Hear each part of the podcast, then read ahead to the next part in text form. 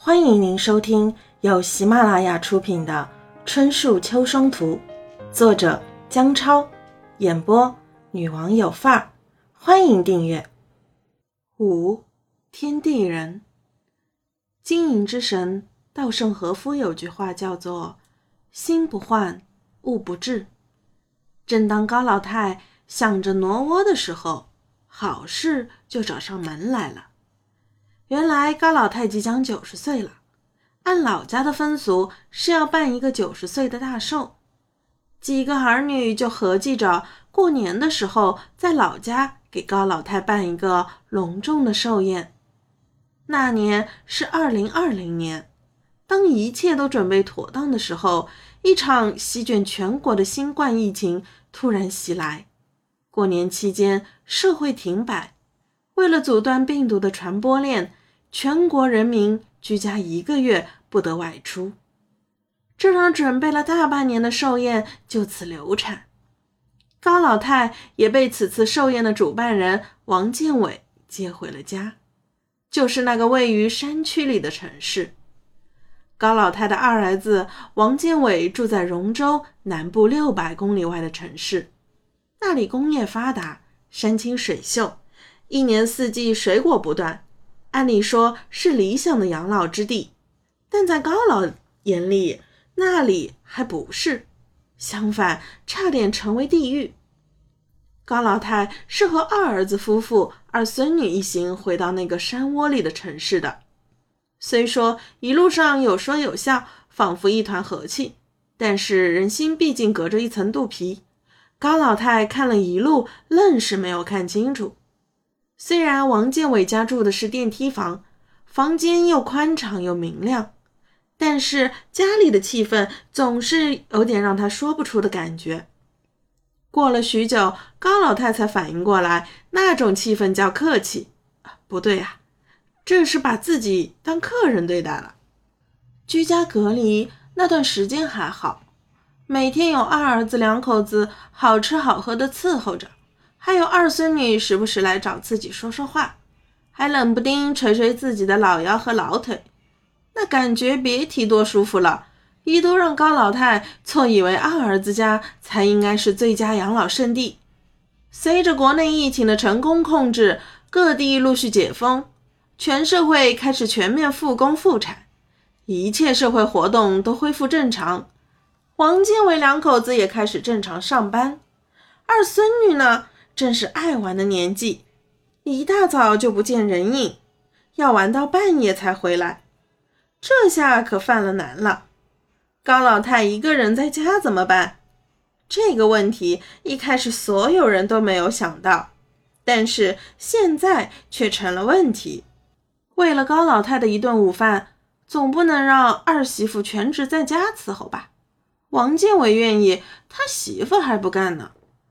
二媳妇现在是铁饭碗，还有好几年才退休。要是现在因为老太婆的原因把铁饭碗整掉了，那以后不得后悔死？王建伟虽然上班时间没有什么限制，但是每天中午要来回几十公里给老太婆送一顿饭，开始还能做到孝心满满，每天中午准时给高老太送一份新鲜可口的饭菜。但是时间不长。也就一两个星期时间，王建伟渐渐的就没有那么热情了。即使送回来，要么不准时，要么就是比较难吃。再后来，隔一两天送一次，再后面就不送了。很明显，王建伟已经不耐烦了。高老太心想，这性格果然和自己很像。而这个乖巧的二孙女呢，自己都照顾不了自己，更没指望了。高老太渐渐感觉到自己在这里不受欢迎了，但是当初可是老二你自己把我老高接来的，现在想甩锅就没那么好甩了。但是现在又能去哪里呢？总不能现在就张口跟二儿子说把我送到大孙女玲玲家去吧？那不是笑话人吗？为此，高老太开始整夜睡不着觉。细心的王建伟很快就发现了。要不怎么说王建伟随高老太呢？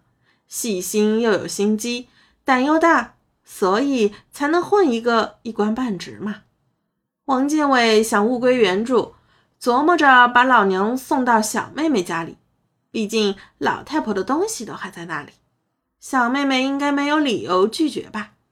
可是他太低估了小妹妹的决心了。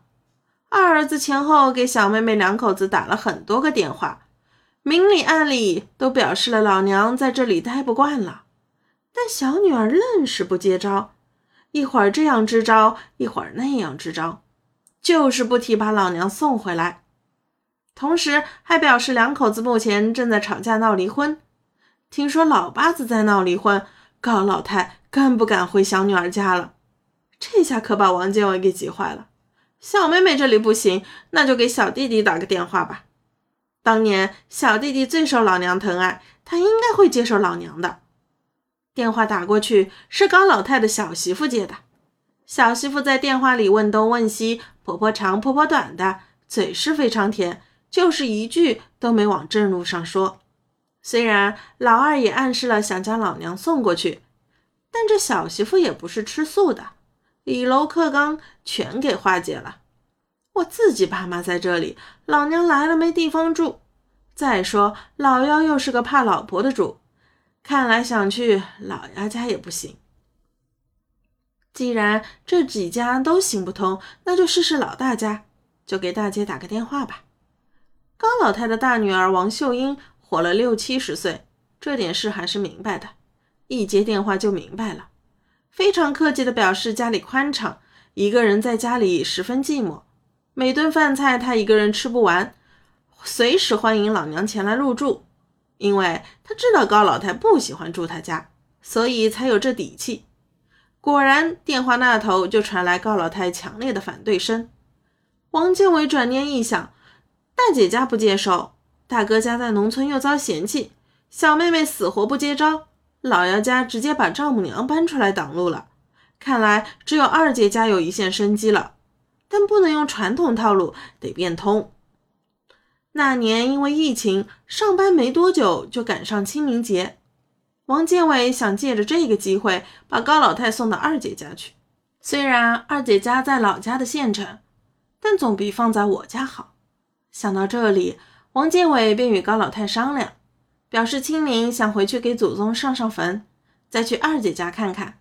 问高老太想不想跟着一起回去看看。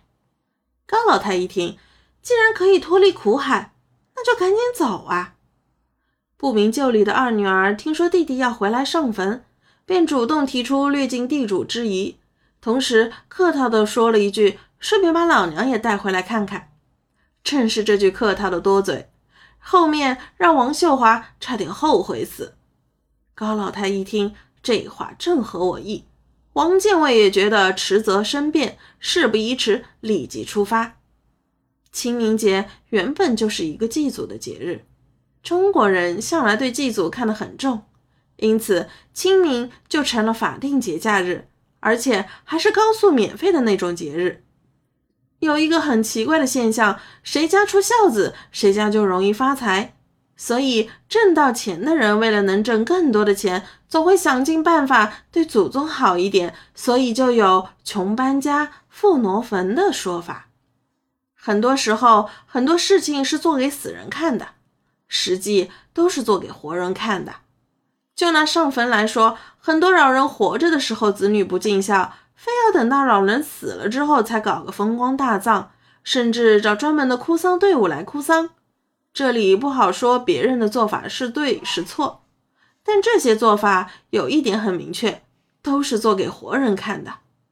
清明上坟，每个地方习俗不一样。